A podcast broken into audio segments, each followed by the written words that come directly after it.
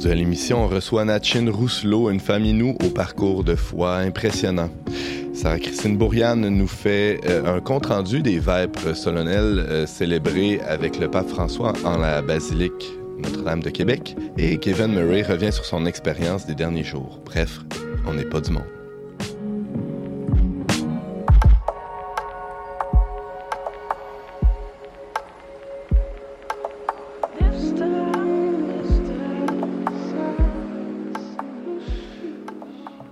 Bonjour à tous, bienvenue à cette dernière édition spéciale de votre magazine Foi et Culture consacrée à la visite papale de François en sol canadien et aussi en territoire euh, autochtone. Il faut bien spécifier parce que c'était ça le premier but de la, de la visite.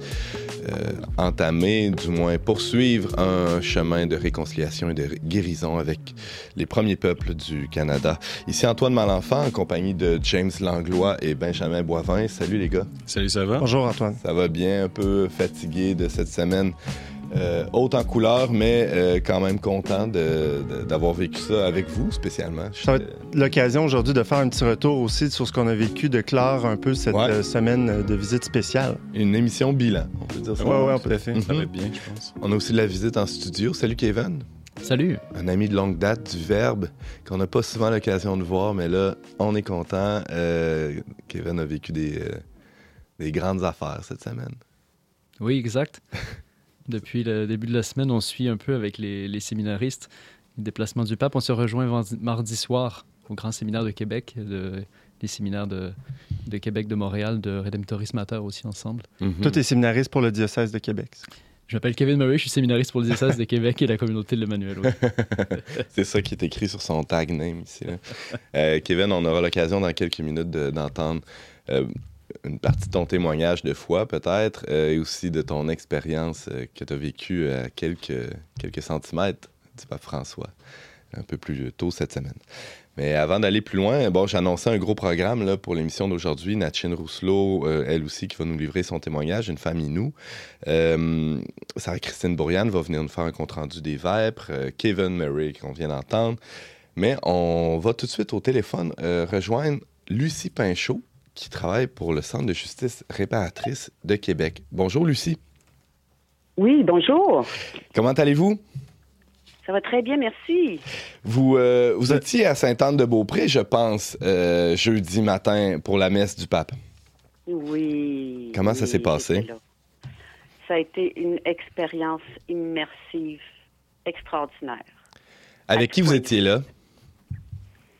J'étais là avec le diocèse de Québec, avec les Autochtones et les, beaucoup de survivants, survivantes des pensionnats. Je pense que vous avez été aussi euh, sur les plaines d'Abraham. Vous avez accompagné le, le groupe des marcheurs là, qui est arrivé de Mastoyache, non? Oui, oui, ça c'était une belle rencontre, une belle rencontre. C'est d'aller à la rencontre hein, des peuples autochtones. Hmm. euh, c'est- ce qui nous a demandé. Hein.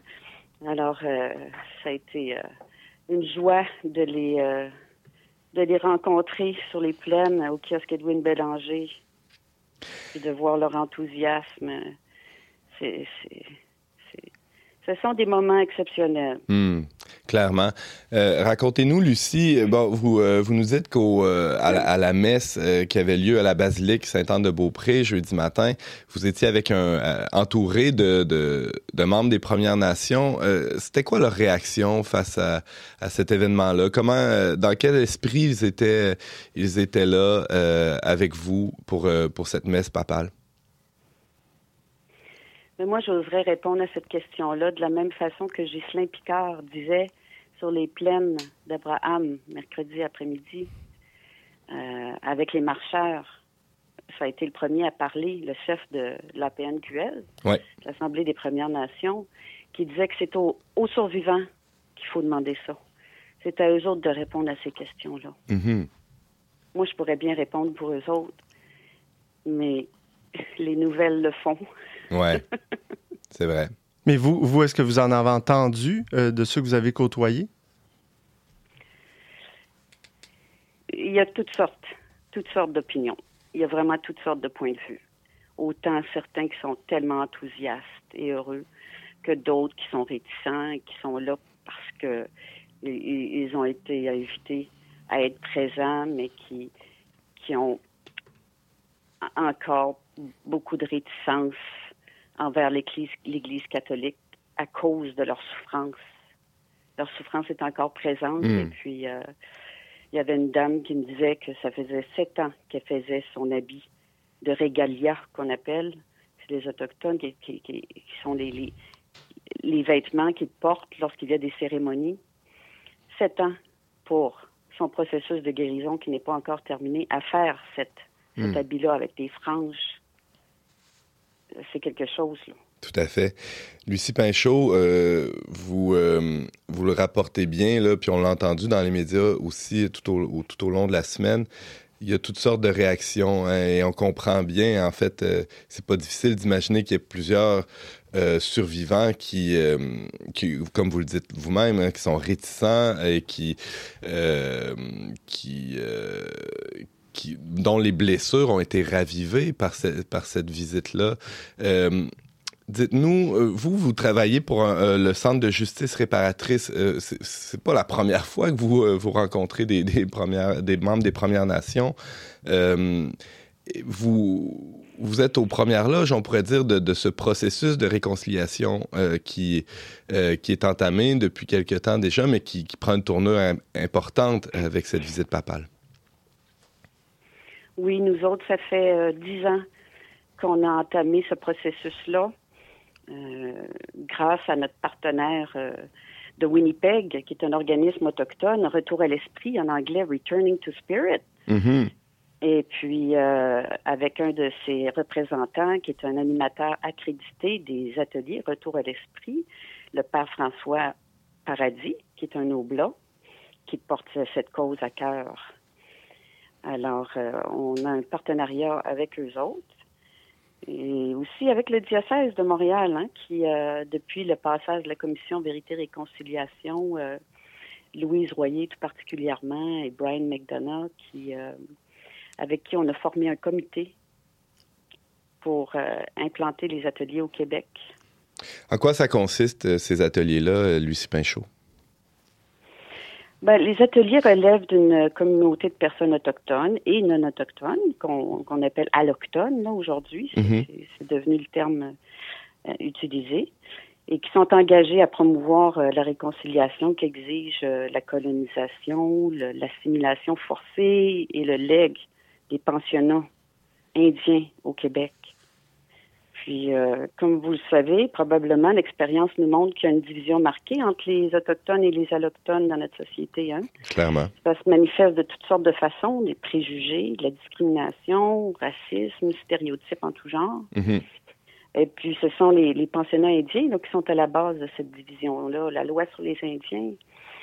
Euh, alors, euh, l'atelier Retour à l'esprit, ça permet d'expérimenter l'essence processus de réconciliation qui mène à un atelier d'approfondissement qui consiste à habiliter les gens à être en harmonie avec leur passé, à se réconcilier avec leur passé et à pouvoir euh, se créer un avenir euh, prometteur euh, de rapprochement.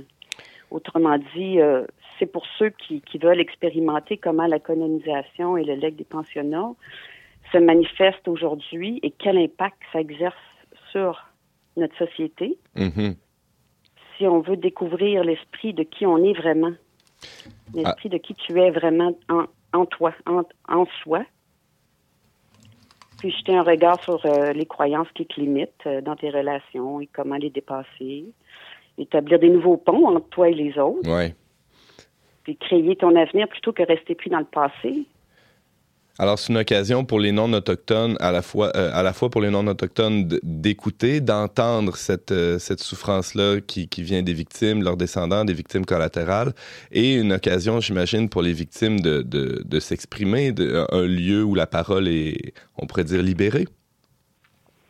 Oui, parce qu'il faut parler de, de, nos propres secrets. Hein. Mm-hmm. Il faut dévoiler notre, notre vérité. Et c'est comme ça qu'on commence à démêler nos traumas il faut être courageux pour parler de ces choses-là. Mais le courage, hein, c'est une des sept valeurs euh, qui font partie des enseignements Ojibwe, qui sont à la base des ateliers Retour à l'esprit. Ça, ce sont des valeurs universelles, en fait, euh, comme le courage, l'honnêteté, la vérité, bien entendu, Mhm. la sagesse, l'humilité, l'amour, le respect. Puis tout ça, ça se fait dans le dans le non-jugement. Le non-jugement, c'est euh, c'est- un terme qui est très, très important auprès des Autochtones. hein. C'est ça, pas des personnes de jugement dans leurs valeurs profondes. Mhm. Lucie Pinchot, s'il y a des auditeurs qui nous écoutent, qui aimeraient participer à, ces cercles de, justice réparatrice ou de, ces cercles de guérison, on pourrait dire, hein, euh, euh, des ateliers retour à l'esprit, comment on, procède? Est-ce que, n'importe qui peut participer à ces ateliers-là? N'importe qui, des jeunes comme des moins jeunes, parce que c'est intergénérationnel. Toute personne qui se sent concernée par la cause des pensionnats, le legs des pensionnats, toutes les séquelles que ça a pu avoir, toute personne qui cherche un- à donner plus de sens à sa vie, Mhm.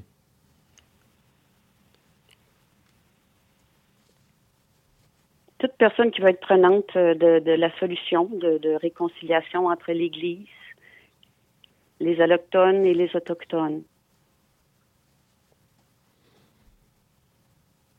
Alors, ça reste un processus assez ouvert et, disponible pour, euh, pour ceux qui veulent y participer. Lucie Pinchot, c'est tout le temps qu'on avait. Merci beaucoup de nous avoir parlé de, de, de la justice réparatrice, de ces, de ces ateliers Retour à l'esprit et de votre expérience aussi à la basilique Sainte-Anne-de-Beaupré cette semaine. C'était un grand plaisir de, de vous entendre et à une prochaine fois. Mais merci. Puis euh, ceux qui sont intéressés ont simplement à aller sur notre site web, le Centre de justice réparatrice de Québec, et ils vont trouver nos coordonnées ainsi que des informations plus détaillées, des photos aussi de différents ateliers. Tout est là. Formidable. Merci beaucoup d'avoir été avec nous. Merci à vous. Au revoir. Bye bye.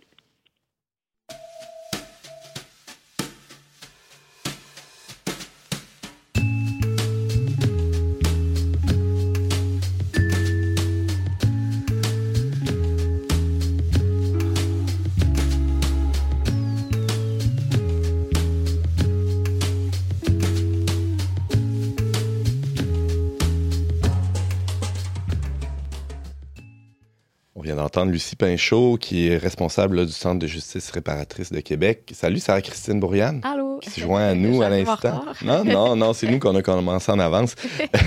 On- euh, je suis content que tu arrives, justement, ça tombe bien parce que tu, tu l'avais rencontré, Lucie, dans le cadre de ton article qu'on peut lire euh, dans, dans le dernier numéro du Verbe. Oui, exactement. Je lui avais parlé pendant une bonne heure et demie. là. Vous avez réussi à, à rapper le tout en 12 minutes. C'est bon. Euh, Qu'est-ce que tu retiens là, de la rencontre que, que tu avais faite avec elle? Euh, ben, j'avais aussi interviewé François Paradis. Oui. Comme lui était à l'initiation de, hum, des ateliers Retour à l'esprit, puis Ouais. elle, euh, œuvrant dans la justice réparatrice, euh, ben, dans le fond, elle a adapté un petit peu la démarche, mais en lien avec les Autochtones, les, les Autochtones, les Allochtones. Mhm. Donc, ouais, c'est une démarche très inspirante qui porte beaucoup de fruits. c'est quelque chose de très intense. Là, durant quatre jours, ils se concentrent Ça sur vraiment un cheminement de guérison personnelle. En fait, ce Mhm. qui se passe en ce moment dans tout le Québec, ben, eux, euh, avec les Autochtones, eux le vivent euh, déjà euh, Mhm.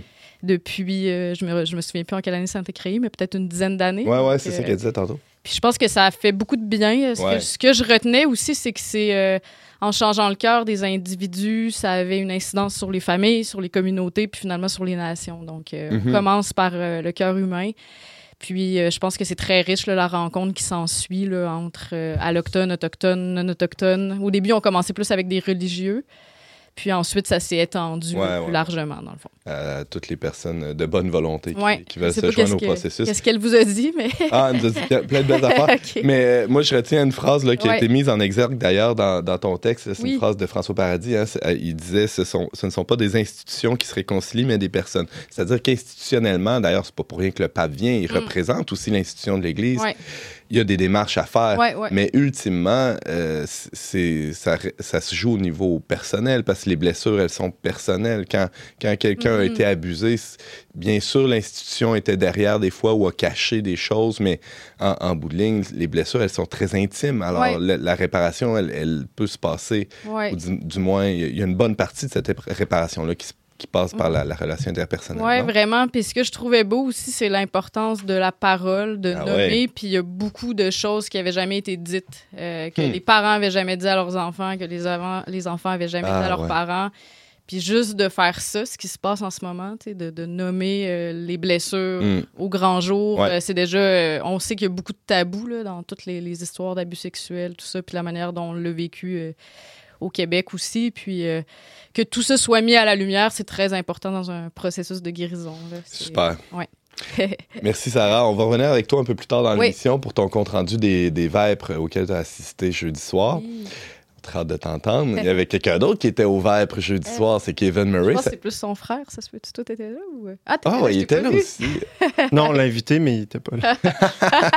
Ok, ben je sais que t'étais là à la messe, en tout cas, on t'a vu euh, dans le Journal de Québec. Ah ouais, non, pas dans le Journal de Québec, mais. Dans le devoir, Cannes, partout. ou- Il est partout, Kevin Murray. Euh, ceux qui le connaissent pas, ben là, euh, écoutez bien l'entrevue. suit, Parce c'est que les, médias ils courent après les, les- le peu de séminaristes qu'il y a au Québec. C'est surtout ça, oui. La rareté fait le prix, on dit en économie. ben, c'est bon. Salut Kevin. Salut Antoine. On se pète ta tête un peu. hein. C'est- C'est bien. C'est correct. C'est- c'est- plus tu vas être humble, plus tu as des chances de rentrer dans le royaume des cieux. hein. Fait que Voilà. on contribue à ta sanctification. Salut et euh, ben merci d'être là, hein, malgré ton horaire bien chargé. Tu cours les entrevues, tout ça. tu étais à la basilique euh, jeudi matin. Euh, C'était quoi ton rôle? Alors, déjà, on est arrivé à 3 heures du matin. Bah. Une heure et demie avant nous. C'est la première fois que j'arrive aussi à, autant à l'avance à la messe. c'est le cas de le dire. pour une célébration qui commençait, il faut le dire, à 10 heures. hein? Oui, c'est ça. Donc, on a eu le temps de prier plusieurs chapelets. Donc, mais c'était Mhm. très beau de le vivre, euh, les différents séminaires ensemble. Ah oui? C'est- C'est-à-dire? Tous ensemble, c'est-à-dire que Montréal, Québec, puis le Redemptoris Mater de- du néo-catéchuménal, on était euh, arrivés en même temps, Ouais. euh, dans le- la même navette, etc. Québec-Montréal, on a, on a vécu ensemble au, au grand séminaire, on dormait ensemble au grand séminaire, etc. Fait qu'il y a eu comme une, une œuvre de, de commune entre nous déjà. De fraternité. De fraternité Ouais, qui ouais. était super. Mm. Et puis après, ben, sur le jour même, le pape euh, s'est fait demander par un des cérémoniaires si, euh, si on pouvait le, le saluer spécialement là, à sa rentrée parce qu'il a fait le tour de la, de la basilique en pape mobile et puis il est arrivé et puis il nous a salué chacun des séminaristes ensemble. Ah ouais. Ça, c'était c'était super. Il nous a serré la main, il nous a dit quelques mots. Tu dit quelque chose euh, de particulier? Non, pas à moi, non. Ah. Toujours dans cette perspective d'humilité. Hein, tu vois. Ouais, ouais, bien sûr. il n'a pas fait une prophétie sur moi. non? Ah, Et euh, donc ça, déjà, c'était- super de vivre ça. Et puis, donc la veille, toute la journée, on était à la, à la basilique pour préparer la célébration, monter les sacristies, etc. C'est une grande chorégraphie, tout ça. Ça, ça doit être, tout, tout doit être réglé au quart de tour. Exactement. Donc là, il y avait euh, Maestro, le cérémoniaire du, euh, de- du pape, qui, qui était avec nous et puis qui nous a montré au, au poil près euh, ce qu'il fallait faire. Ah. Et finalement, je me suis retrouvé euh, porte-missel, chose que j'avais jamais vraiment faite finalement pour un évêque, encore moins pour un pape. Une première. Il y a une première à toutes. je montrais aux enfants de cœur à le faire en Europe quand, euh, quand j'étais séminariste là-bas. Mhm. Là, c'est un peu différent. Donc, Et, euh, concrètement, là, pour ceux qui n'ont pas une connaissance liturgique, c'est quoi, qu'est-ce que tu fais? Alors, porte-missel, c'est celui qui vient avec le livre de la célébration, qui s'agenouille devant le pape parce que le pape restait assis. Mhm. Donc, euh, je m'agenouillais, il y avait porte-micro à côté de moi, et puis on était à quelques pouces du pape, finalement, qui lisait les prières en français, ce qui est extraordinaire parce que dans tout son voyage, pour l'instant, il, avait, euh, il avait célébré euh, en latin et en espagnol, et là, c'était une, une nouveauté de dire les, les oraisons, la, la- la prière, le- la prière universelle en, la- en français. Est-ce que tu sais pourquoi d'ailleurs, hein, euh, en Alberta, il a utilisé beaucoup de latin, etc. C'est pas un peu surprenant, tu sais? euh, Alors, personnellement, il est plus à l'aise avec le français qu'avec l'anglais et il n'est pas très à l'aise avec le français. Donc, je vous laisse euh, conclure là-dessus. Ah, Donc, il y a beaucoup de ça. Et euh, ici, à Québec spécialement, il y a eu tout un travail en amont de la part de, de, de liturgistes en lien avec le Vatican pour que le plus de choses possibles se, se célèbrent en français et puis qu'il y ait aussi des chants autochtones. C'est pour ça qu'il y a eu un, un chant autochtone, entre autres. C'est vrai. C'était- à l'offertoire. hein. Donc, pour, euh, pour intégrer cette dimension de réconciliation dans la liturgie elle-même. là. Ouais, ouais. Kevin Murray, euh, bon, on le rappelle, tu es séminariste pour le, le diocèse de Québec. Euh, Et la communauté de l'Emmanuel. tu es dans la communauté de l'Emmanuel. Non, non, mais tout ça, c'est toutes des, des- des- des choses qui sont vraies. Euh, tu es rendu où dans ton cheminement pour être prêtre? Alors là, j'ai euh, commencé moi, en, en Europe parce que je suis dans l'Emmanuel. Donc j'ai fait une, une année de fondation spirituelle 2015-2016, ensuite deux années de philo, trois années de théologie ici à, à Québec. Et puis là, je suis en stage à Saint-Georges, un stage de deux ans. Je viens de compléter la En première Beauce. année. En Beauce, oui, Saint-Georges-de-Beauce. Puis il y avait un groupe de, de qui, qui, qui était là à la basilique. Alors j'avais un peu deux chapeaux, moi, mercredi, parce que j'avais euh, organisé avec euh, des personnes en Beauce une, une délégation Beauce Run avec Ouh. drapeau et t-shirt, d'ailleurs, que je porte en ce moment, qui, était- qui, qui allait sur les plaines le, le 27. Et, euh, et en plus, ben, c'est ça, j'étais à la, à la basilique là, pour euh, la préparation de la célébration. Alors, tu as déjà le don d'ubiquité, c'est ça? C'est à deux places en même temps. Oui, c'est ça. C'est beau parce que si je ne m'abuse, l'unité pastorale de Beauce euh, est probablement une des seules là, dans le diocèse de Québec qui, qui est aussi alliée avec un, un- un- un homonyme- un toponyme autochtone, donc Beauce-Abenaki. Oui, alors Beauce-Abenaki, c'était le nom de l'ancienne paroisse Saint-Georges de Sartigan. Sartigan, au fond, c'est le nom de la rivière Chaudière en, en, en Abenaki, finalement. Et, euh, mais euh, maintenant, c'est plus ce nom-là. C'est Unité missionnaire Beauce-Sud, c'est plus euh, Ah, ok, ok, je pensais c'était. Mais effectivement, les Abénakis vivaient sur ce territoire-là. Et puis, il y a deux semaines, on a fait une, une sortie en kayak, euh, euh, canot, et puis... euh, Pédalo, non, pas pédalo. oui, pourquoi pas pédalo? non, mais le, le- pas wakeboard, là, mais j'ai perdu le nom. La Paddleboard. planche, là, ouais, Paddleboard, paddleboard. voilà, merci. Unité pastorale dont l'actuel euh, administrateur curé est à la part Alain Pouliot. hein? Oui, c'est Alain Pouliot, le- ben, l'administrateur. On ouais, On le salue, oui, on le connaît bien. Je pensais que c'était un auditeur du Verbe. Alors là, tu es à, à mi-chemin dans, dans ton stage euh, final là, de, de- de ton cheminement pour, euh, de- ben, pour de- devenir prêtre.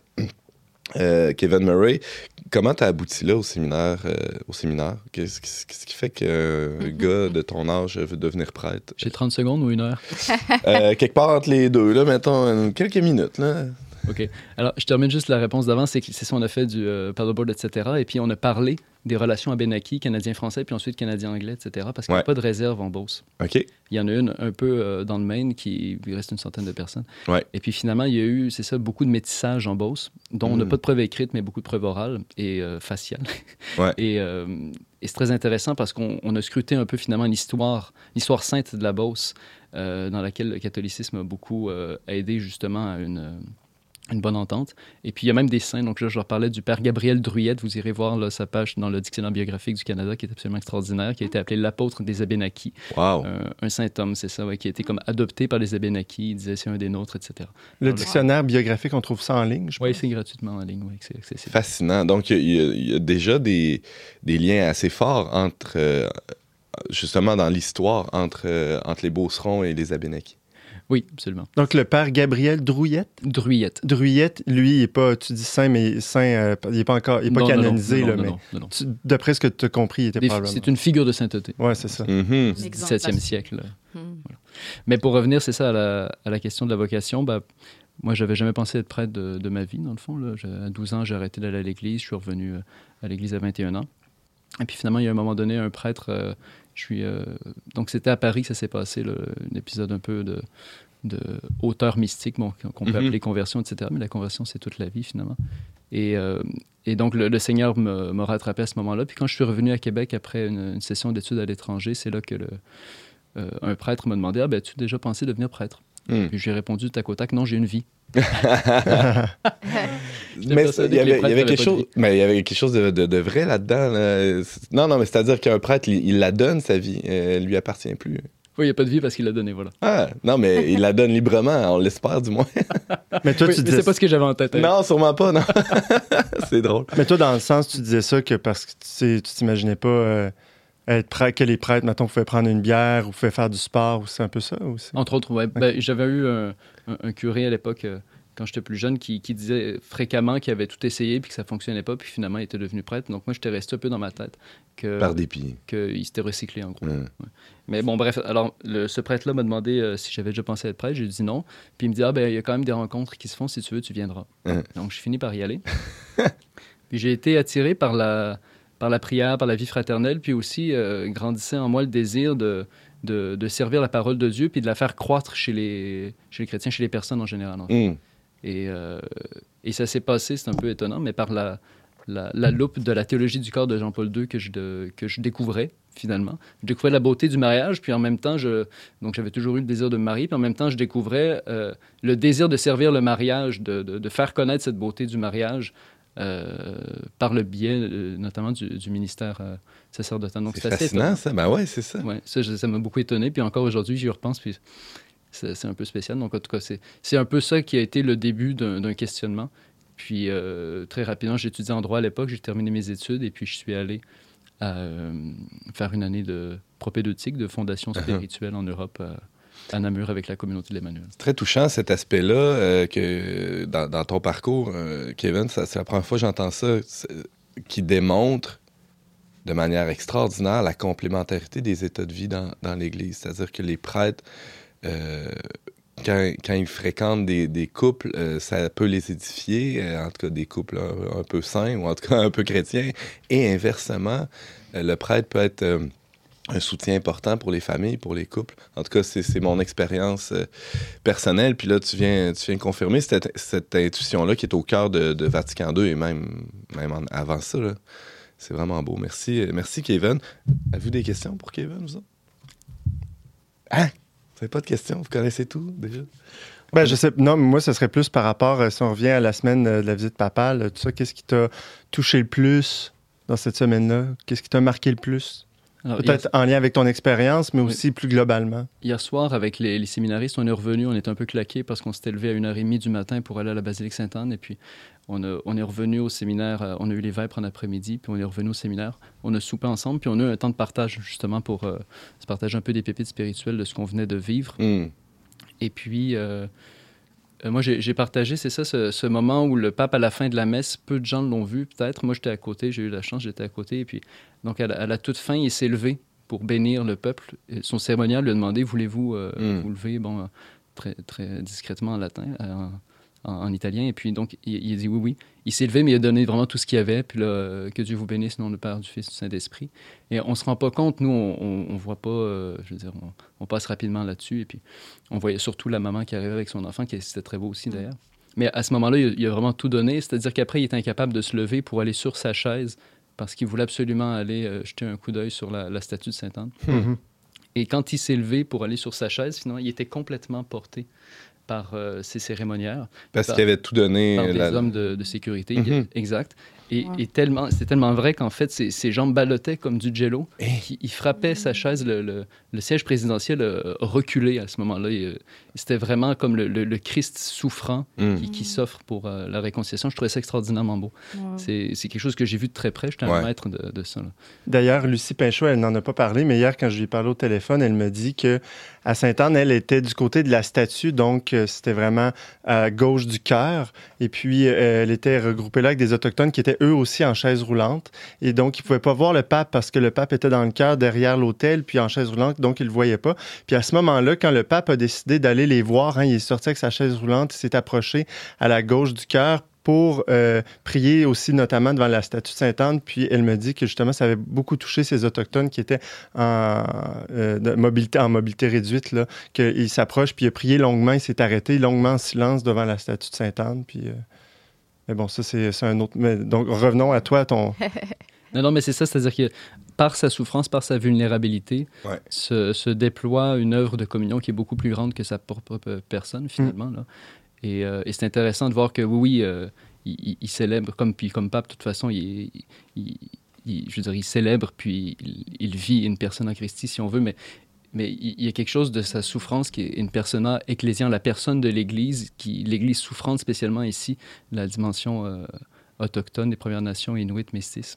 Mm. Qui, qui, qui, était vraiment vi visible. Mm -hmm. Puis à ce moment-là, quand il regardait la, la statue de Sainte-Anne, il, il, y avait un visage souffrant.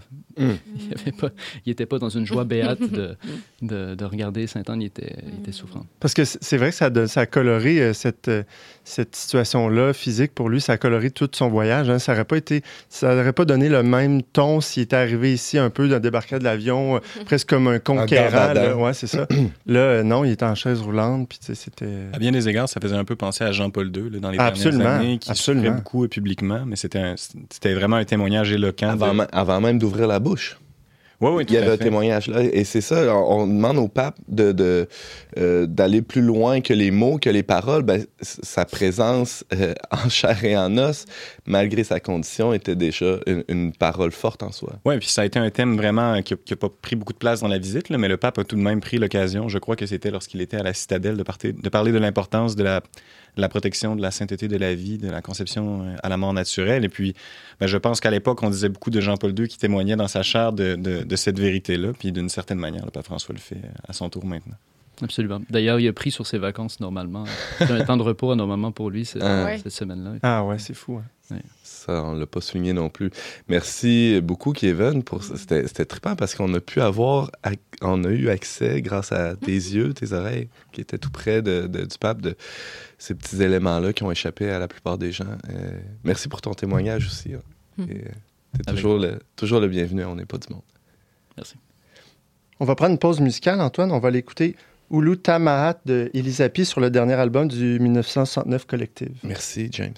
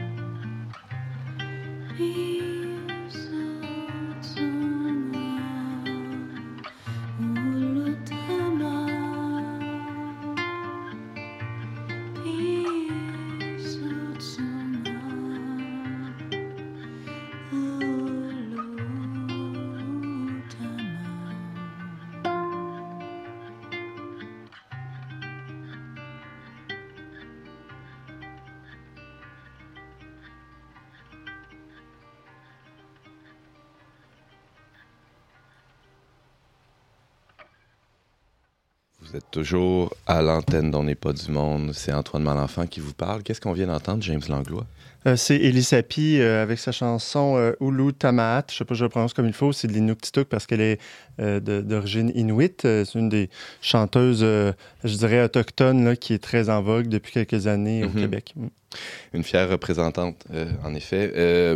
On entendait juste avant la, la pièce, là, le, disons, le témoignage de, Kevin Murray, qui était servant de messe lors de l'Eucharistie qui a été présidée par le pape euh, à la basilique Sainte-Anne de Beaupré. Il y a eu un événement qui a, je dirais, presque perturbé le début de la, célébration. Il y a un groupe euh, de euh, de, de membres des Premières Nations qui sont arrivés avec une espèce de, de grande pancarte. Là, en fait, c'est un bout de tissu, je pense, là, où, où il était question de la doctrine. C'est Resign the Doctrine. ça. Quelle doctri- de quelle doctrine il s'agit, James? Ben, je laisserai la parole à Kevin. C'est- Lui, il semblait euh, vouloir en parler. L'intellectuel en résidence. Toute la Ouais, doctrine, faut... faut euh, Alors, c'est la doctrine de, de la découverte. hein, ah, la doctrine de la découverte ou de la terra nullius qui, a eu, euh, qui s'est développée euh, dans la Renaissance, qui donnait un droit finalement aux, euh, aux, aux colonisateurs de, de prendre les terres et d'en faire ce qu'ils voulaient, comme si c'était des terres nulles finalement, où il n'y avait jamais eu personne qui, exi- qui avait existé, puis qui Mhm. avait vécu, et puis qu'il n'y avait, il y avait rien qui s'était fait. Alors, euh, on a beaucoup... euh, on a beaucoup dit, puis même dans les journaux récemment, je disais ça, que, que cette doctrine était endossée par l'Église et même qu'elle en faisait la promotion. Mhm. Alors que, bon, on le sait, Las Casas, par exemple, au, euh, dans l'hémisphère euh, sud, a vraiment euh, lutté contre ça. Et puis, en fait, ça, s'est rendu jusque dans une bulle papale de Paul, Paul III en 1537, qui a publié la bulle Sublimis Deus, dans laquelle il défend vigoureusement euh, la dignité, la liberté, et puis, euh, dans le fond, le- les droits de propriété autochtone. Bon, évidemment, euh, je suis juriste, hein, j'ai fait trois ans de droit, alors je sais bien que cette notion-là, elle, elle est très, euh, elle est très floue, et puis, donc, c'est pas du droit français ni du droit anglais, mais quand même, euh, on n'a pas le droit, comme colonisateur, euh, dit Paul III, de spolier leur, leur, leur, euh, propriété. donc, euh, com- complètement en contradiction avec la doctrine. euh, en Exactement. C'est ça, parce qu'en fait, ce qui s'est produit, c'est que déjà, je pense, en- autour de 1490, là, il y a eu une première bulle papale qui, effectivement, donnait quelque chose comme un droit à quelqu'un d'arriver, de prendre possession des terres. Mais euh, ce que j'ai compris, moi, c'est que l'Église le concevait beaucoup plus sous l'angle de l'évangélisation. Mm. Et Mais donc, tout de suite, puis ça, les, les, Il y a eu un ajustement. les rois de l'époque s'en Mm. sont servis, puis tout de suite après, déjà, avec cette, c'est ça, cette bulle de 1537, là, ce qui venait avant a été abrogé parce que l'Église a vu les conséquences Ben un ouais. peu polit- sociopolitiques que ça a eu. Et donc, tout- comme euh, le soulignait Kevin, donc, c'est- c'est- ce que l'Église dit aujourd'hui, c'est que dans le fond, c'est- ils ne sentent pas le besoin de, de, de revenir sur cette doctri- doctrine-là parce que déjà en 1537, elle a été abrogée. Mais ce ce qu'on comprend des, des revendications des, des membres des Premières de certains membres, euh, membres des Premières Nations aujourd'hui, c'est que justement, ils aimeraient que l'Église le redise peut-être plus clairement que, Mhm. que, que c'est vraiment euh, c'est décrié. Là. Mais de fait, le- la conférence épiscopale ici au Canada l'a déjà fait. hein. si vous allez sur le site de la CECC, euh, il, y a plusieurs, il y a tout un secteur de leur site web qui est dédié à la, do- à la doctrine de la découverte. Il y a des prises de parole qui sont publiées là. C'est très intéressant d'aller Donc, de manière institu- institutionnelle et très formelle, il y a eu des prises de parole Ouais. claires déjà. euh, bon, malgré, euh, malgré des ambiguïtés initiales là, au 15e siècle, mais Exact. il y a eu une correction de ça euh, Mhm. par la suite euh, au 16e, mais aussi récemment. C'est ça, et donc Paul III n'a pas été contredit par son successeur. non, c'est ça. C'est-à-dire qu'il a été confirmé par tous ses successeurs. Et puis, euh, Jean-Paul II l'a rappelé en 87 à Fort Simpson, en Alberta. Et puis, bon, le pape n'est pas revenu là-dessus parce que c'est quelque chose de, de réglé, finalement. C'est-à-dire qu'il y, a eu- il y a eu tout un travail. Puis, dans la commission Vérité-Réconciliation aussi, c'était reconnu. Alors, voilà. Donc, c'est. euh, J'ai entendu dire à travers les branches. En fait, c'est Monseigneur, euh, Paul, euh, Monseigneur Pierre-Olivier Tremblay, le nouvel évêque de- du nord de l'Ontario, qui disait qu'il se travaille un document là-dessus à Rome actuellement. OK. Peut-être qu'il va y avoir une autre prise de parole une dernière fois, qui sait, Mhm. là, mais voilà. Bon, ce serait pas la première fois que, que l'Église sente le besoin de, de réitérer ou de souligner là, un, un aspect ou l'autre de sa Ouais, doctrine. Euh, merci pour ces éclairages, messieurs. Euh, on prend une petite pause, là, puis euh, on continue ensuite.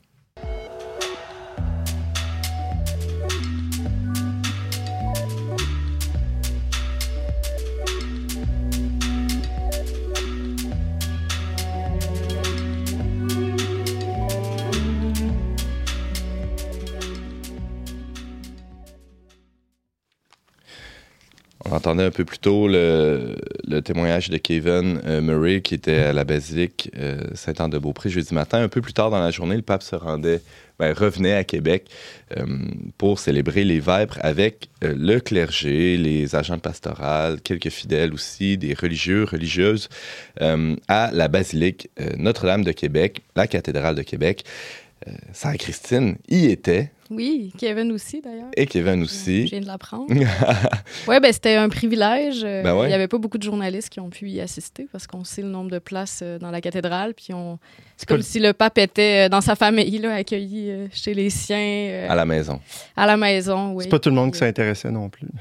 Oui, exact. Non, je, je me, c'est ce que je me disais en allant sur le chemin. euh, Je me disais, la plupart des gens savent pas euh, ce qui se passe, mais il y en avait quelques-uns quand même qui étaient là pour essayer de le voir une dernière fois, dont, dont une amie qui l'avait pas vu, puis tout de suite est allée euh, pour essayer de le capter dans, dans la petite minute où il sortait de, de l'archevêché pour euh, passer à par euh, le devant de la cathédrale. là. Ah ouais, OK. Donc, je pense que ça, c'était pas prévu parce que c'est pas, pas ce qu'on avait eu dans le communiqué de presse. On nous disait qu'elle arrivait par derrière dans la sacristie. Puis je pense que le pape François euh, aime ce contact euh, Mhm. vraiment avec, euh, avec les gens qui sont là pour le voir. Puis, euh, ouais. Puis, oui, il a été accueilli, je pense, par une assemblée très priante. J'ai pu parler avec quelques-uns, beaucoup de, de membres, c'est ça, de, de toutes les communautés religieuses. Ça donnait vraiment un échantillon comme de, de, ben, de, de tout ce que ça représente, les consacrés euh, au Québec. là. Il y avait, Mhm. Toutes les communautés étaient là, euh, donc euh, de l'Église locale, nationale. Puis, Sœur José me disait, on, on, C'est on qui voit ça, pas José? Sœur José, pardon. Sœur Non, mais nous, on sait c'est qui, là. oui, on- euh, Sœur José Terrien, qui est une sœur de Jésus-Marie. Ouais. Qui travaille au collège de Dita Bélanger euh, sur la rive sud de Québec. Euh, bon, mais on, on voyait, on n'a on pas toujours des bonnes places à la cathédrale. Des non. fois, on est caché par une colonne, on Souvent. regarde. euh, Souvent, on ouais, souvent. Donc, elle me disait, ben, c'est pas grave, moi, je suis pas venue pour voir le pape, je suis venue pour prier avec lui. Hmm. Elle Euh, était dans des meilleures dispositions que moi. Moi, j'étais à la, à la basilique le matin. J'étais aussi derrière dans une colonne. Puis je, je dois avouer que j'ai été un petit peu irrité. Mais je trouvais Prier ça beau pourquoi? parce que Pourquoi voulez disais- prier avec Ben, le pour pape? euh, pour la, la- s'unir à la cause euh, oui de la réconciliation qui, qui n'est qu'un début puis euh, Ouais. on sentait que cette rencontre là ben, a été préparée dans la prière puis par euh, toutes les personnes qui étaient euh, vécues sur, Mhm. sur place puis euh, ben, le- il s'adressait au clergé, à, à tous les consacrés, aux agents de pastoral directement. Donc, c'est dans tous ces voyages apostoliques, il prend un temps pour, pour rencontrer l'Église locale nationale pour leur adresser un message. Ouais. Euh, donc, euh, ici, j'ai. Tout ça s'est passé dans la, durant la liturgie des vêpres Oui, qu'on appelle. A- on a entendu toutes sortes de choses là, dans les médias, que c'était une messe, que c'était je ne sais trop quoi. Euh, J'aurais envie de demander à, à- à notre séminariste qui est sur place, c'est quoi les vêpres?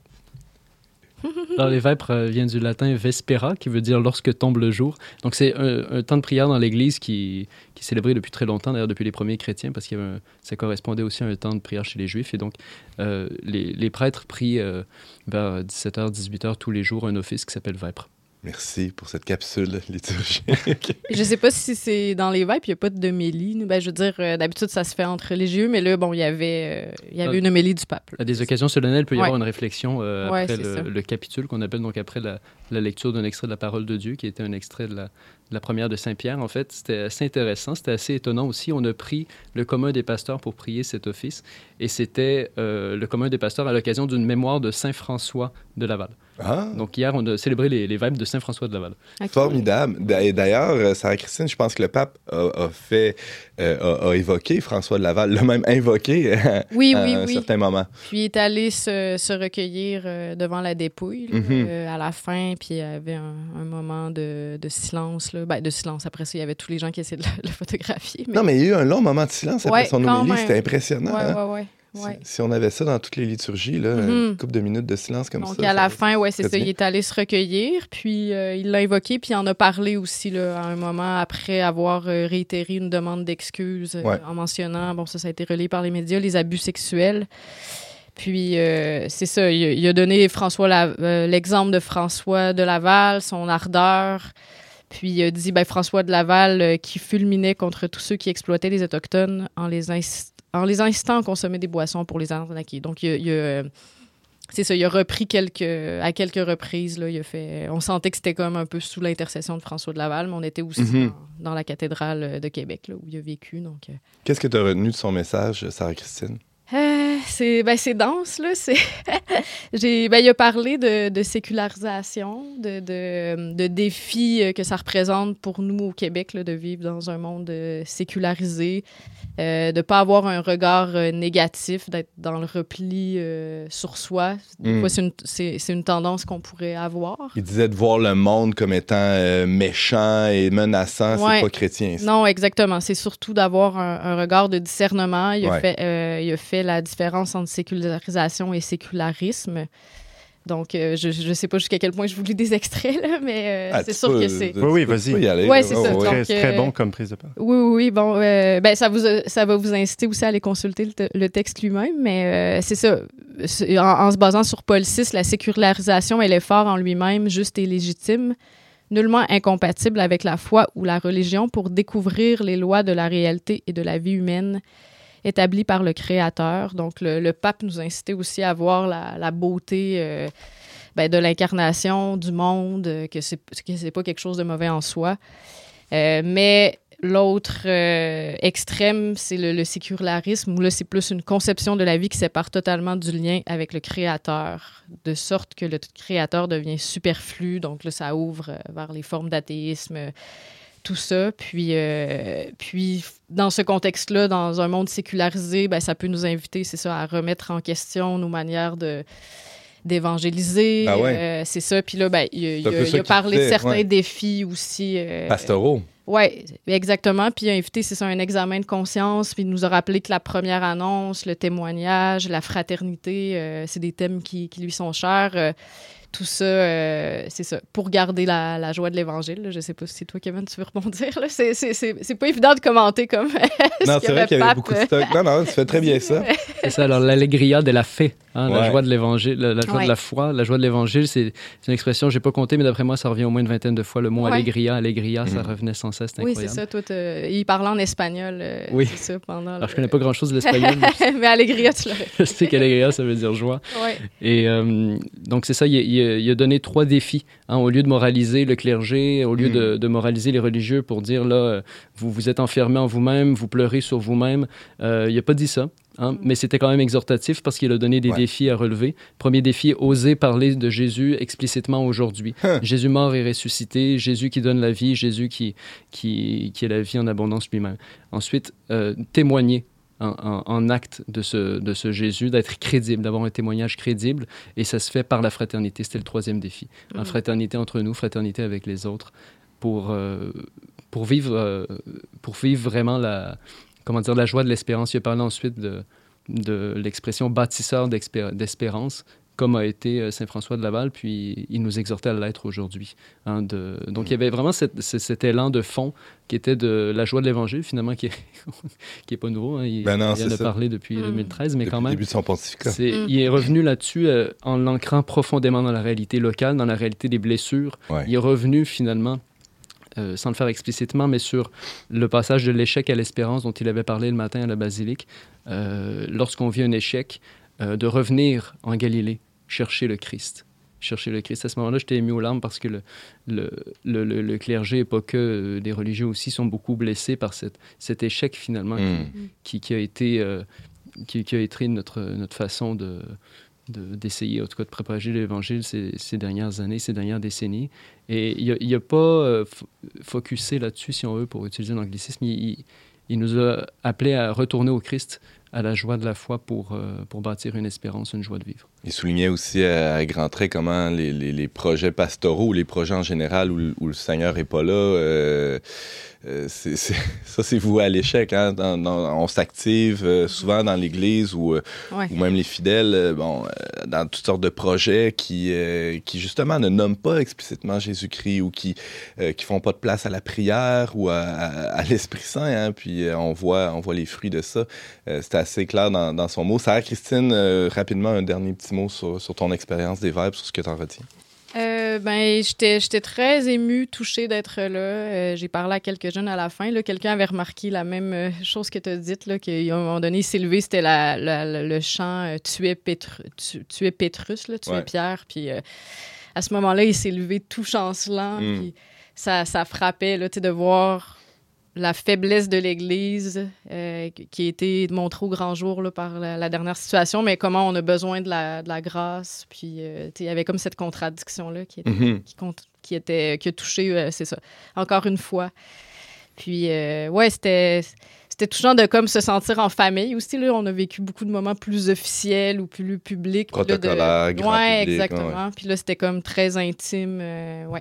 Donc, euh, Merci Voilà. beaucoup, Sarah Christine. On peut lire ton texte sur leverbe.com, baroblique visite papale sur les vêpres auxquels tu as assisté jeudi soir.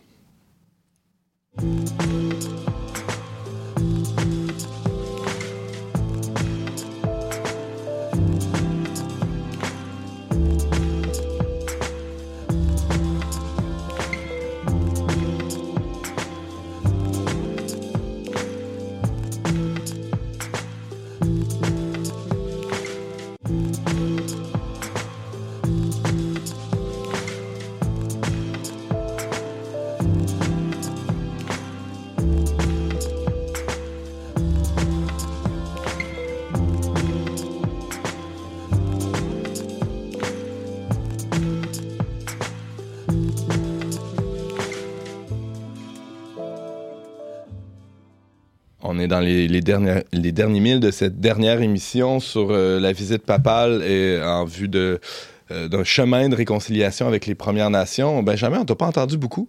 Ben oui, c'est ça. J'aimerais poser quand même une question euh, à Kevin. Sarah-Christine a été au Vêpres. Moi, j'ai été euh, à la messe dans la même journée. Je pense qu'on a eu des expériences très différentes. Tu parlé un peu de l'ambiance au Vêpres. Moi, j'ai connu autre chose. Là, C'est sûr que j'étais parmi les journalistes, mais c'était très exalté. Il y avait beaucoup d'énergie. Malheureusement, j'ai, je pense avoir un peu souffert d'un manque de silence, peut-être, de solennité. Mais en même temps, bon, c'était un, rassemblement très important. Comment tu, comparais les deux, euh, les deux cérémonies? Effectivement, les, deux ambiances étaient complètement différentes. Il y avait quelque chose d'un peu euh, survolté aussi au hein, parce qu'il y avait le St. Michael's Choir de, Toronto qui jouait avant les, euh, avant les Vêpres, avant la célébration comme telle, peut-être une vingtaine, trentaine de minutes avant. Mais tout le monde était tellement content de se voir. Il y avait des agents pastoraux. Puis quand je dis agents pastoraux, euh, je parle de prêtres, sé- séminaristes, euh, religieux, religieuses et, et agents pastorales, donc tous ensemble, euh, de différents diocèses, de différents endroits au Canada aussi euh, qui étaient présents. Donc tout le monde était content de se voir, ça parlait. Il n'y avait pas beaucoup de silence avant la célébration des Vêpres comme telle. Le pauvre cœur de Toronto qui a chanté dans le bar un peu. Là. Oui, avant les Vêpres, oui. Après, non. Tout le Pendant, monde, non, ouais, c'est ça. tout le monde euh, écoutait, mais, mais quand même, il y avait une joie de se retrouver entre euh, finalement premiers agents, si on veut, de l'évangélisation ou premiers responsables de l'évangélisation aujourd'hui. Euh, donc ça, c'est clair. Il y avait une ambiance familiale, certainement. Et la prise de parole du pape était euh, vraiment dirigée à, à cette, euh, à cet auditoire-là. Hein, C'était vraiment une, une prise de parole de, de consolation parce qu'il revenait à la racine de la joie que le Christ et ressuscité. En même temps, il, ça, il donnait des défis et des, et des lignes claires. Euh, Un des formateurs euh, du séminaire disait il y a des lignes claires même pour la formation des séminaristes. Il y a des, Mm. donc, les, les religieux, religieuses vont pouvoir relire leur, leur façon de vivre le noviciat, de, de former leurs leurs candidats, candidates, et même chose pour les, euh, les recteurs de séminaire. Il y a quelque chose de, de, de rafraîchissant, finalement, pour euh, toute l'Église canadienne au niveau de la formation, au niveau de l'évangélisation. C'est fou, raide, hein? Comment une, une prise de parole de quelques minutes euh, nécessairement va, va avoir des retombées, euh, va être méditée, va, être, euh, et va avoir des fruits dans les prochaines années et va être peut-être même dé- euh, cette prise de parole-là déterminante pour, euh, pour l'ensemble de l'Église euh, à Québec et au Québec. Mais les gens se sont levés, ils l'ont applaudi. hein. De longues minutes. hein. Ouais. Ben oui, c'est ça. Alors que, bon, euh, justement, il parlait, il s'adressait probablement plus directement à, à des personnes qui sont dans ton état de vie, euh, et puis plutôt à, à la basilique de façon intéressante. Moi, j'ai trouvé, je ne sais pas ce que vous en pensez, que l'homélie, euh, contrairement à certaines prises de parole qui sont venues plus tôt dans la semaine, avait comme une vocation plus universelle, plus Mhm. générale. Tout à fait. Je pense que n'importe quel euh, chrétien, n'importe quelle personne qui écoutait ce que le pape pouvait se sentir, n'importe où dans le monde, là, dans toute l'université de l'Église, pouvait se sentir euh, touché, euh, personnellement, euh, euh, je ne veux pas dire mise en cause, mais en tout cas, on- la- l'homélie était dirigée vers chacun. Tout à fait. Benjamin Boivin, il nous reste euh, deux petites minutes. Tu as une, une dernière initiative, on les appelait cette semaine les initiatives Vérité et Réconciliation, à nous, euh, à nous proposer. Ben oui, c'est ça. Donc là, je pense que c'est d'une certaine manière la plus, la, la plus simple, en fait. là. Le- depuis 2021, il y a au Canada, la première euh, occurrence, c'était le 30, septembre, le 30 septembre 2021, une journée nationale de la vérité et de la réconciliation. Donc les, Canadiens sont appelés, à l'occasion d'une fête, d'un congé férié fédéral, à se, à se pencher durant cette journée-là sur la question euh, qui est touché par la vérité et la réconciliation. Donc, à- au premier titre, à réfléchir, à penser aux impacts des, euh, des pensionnats euh, indiens pour les peuples autochtones, puis également, d'une manière plus générale, à la relation, à, à l'approfondissement d'une relation saine, euh, fructueuse avec les personnes autochtones. Et c'est une journée qui va revenir à chaque année et qui vise l'ensemble de la population, finalement. Il ne s'agit Mm. pas d'une initiative locale particulière. James, ton bilan de la semaine? Hey, c'est une grosse question. hein. Ben, déjà là, euh, avec son passage à Iqaluit, euh, je pense que c'est, ça clôt bien. Il va avoir fait le tour de, de- des différentes nations autochtones et puis euh, il va avoir justement demandé pardon à plusieurs reprises, non seulement, comme on le disait, au VEP pour les agressions sexuelles commises par des membres du clergé, mais aussi pour les, les sévices qui ont vécu les Premières Nations dans les pensionnats. Évidemment, il n'y a jamais personne de content quand on regarde un peu. Pas vrai, il n'y a, pas- a jamais personne de content. A- Quelquefois, des personnes mécontentes. C'est ça, c'est ça. Euh, il y en a qui étaient contents, là, quand même. oui, oui, il y, en a, il y en a quand même plusieurs qui étaient contents, mais c'est ça, il y a toujours des, des commentaires. Des fois, euh, on, on aimerait que ça aille plus loin. On a parlé de la doctrine de la découverte. Bon, c'est peut-être un autre pas qui pourrait être fait. Certains vont dire, oui, c'est beau les excuses, mais on a hâte aussi de voir les, les pas concrets qui vont être faits par... par- Mais c'est quand même important, euh, euh, ce, fait-là, qu'il y a des gens euh, qui, qui désirent que l'Église aille plus loin parce que ça nous oblige à aller plus loin. Moi, je- en tout cas, je reçois ça comme Ah une oui, exhortation. Ça, nous dérange. Évidemment que ça Mm. nous dérange. Euh, je, je repense à toutes les fois dans ma vie où j'ai pas rencontré les attentes des gens autour de moi, Mm. mais ça, ça, ça m'oblige à peut-être à, à- à corriger certains trucs et à, à poursuivre le chemin Ouais, vers quelque chose d'un peu mieux. t'sais. Il ne s'agit pas de dire que toutes les critiques sont, euh, sont justes, toutes les critiques Bien sont, non, bien sont sûr que parfaites, non. mais c'est certain que c'est un signe qu'on doit, qu'on doit recevoir, puis euh, qui, doit, qui doit nous exhorter à On agir. doit accueillir ça humblement, je pense, euh, tous les chrétiens. Bon, justement, à la, à la lumière de la vérité, évidemment. Mais cette visite papale-là, en tout cas, ce que, moi, ce que j'en retiens, c'est qu'elle a mis en lumière plusieurs réalités autochtones, Mhm. plusieurs nations, des traumatismes, des, des grandeurs culturelles aussi euh, auxquelles on est trop peu exposé. Et euh, j'espère que tout ça va va se poursuivre dans les prochaines années euh, pour tout le monde euh, Mhm. au pays. Merci à tous d'avoir été avec nous. C'était une vraie joie euh, de, de pouvoir faire ce bout de chemin avec vous euh, durant toute la semaine spéciale de la visite papale en vue de la réconciliation avec les Premières Nations, les Inuits et les Métis. Merci, c'était Antoine Malenfant pour On n'est pas du monde. Vous pouvez euh, consulter euh, nos contenus sur le verbe barre oblique, leverbe.com barre oblique visite papale. Au revoir.